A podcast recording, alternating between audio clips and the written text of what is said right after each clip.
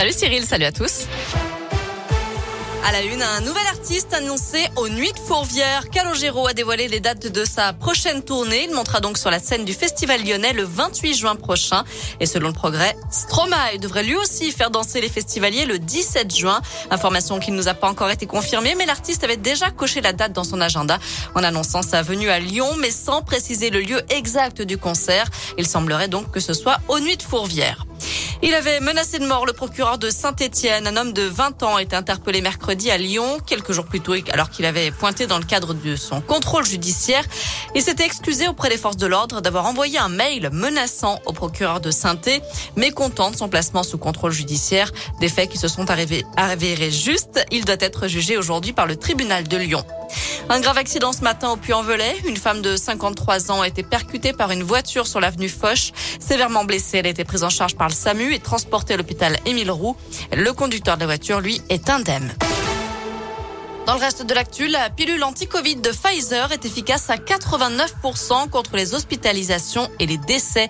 C'est ce qu'annonce le laboratoire à l'issue des premiers essais cliniques.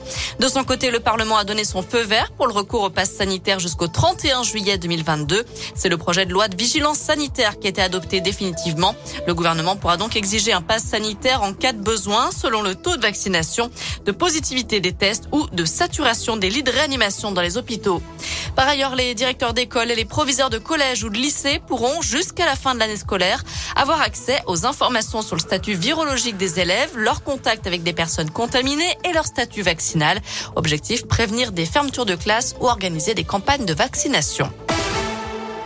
Allez, un mot de sport et du foot avec la 13e journée de Ligue 1 ce week-end.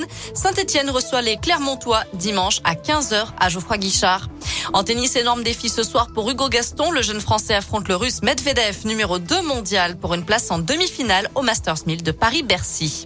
Enfin, c'est une institution en Haute-Loire. Le traditionnel rassemblement de Montgolfière est de retour aujourd'hui, demain et dimanche dans le ciel du département avec de nombreux sites de décollage, notamment Lac du Bouchet, au château d'Arlande, celui de Polignac ou encore de Saint-Vidal. Une cinquantaine de pilotes sont attendus de la région, de France, mais aussi de Grande-Bretagne, de Suisse, de Belgique, d'Allemagne et de Suède.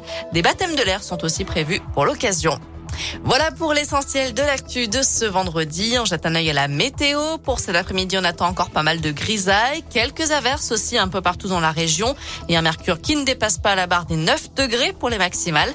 Demain, on aura quelques éclaircies l'après-midi. Il faudra bien en profiter hein, avant le retour des nuages à nouveau dimanche. Côté température, euh, ça varie entre 5 voire 6 degrés le matin et 11 voire 12 degrés l'après-midi pour les maximales dans la région. Très bon après-midi à tous. À l'écoute de Radioscope.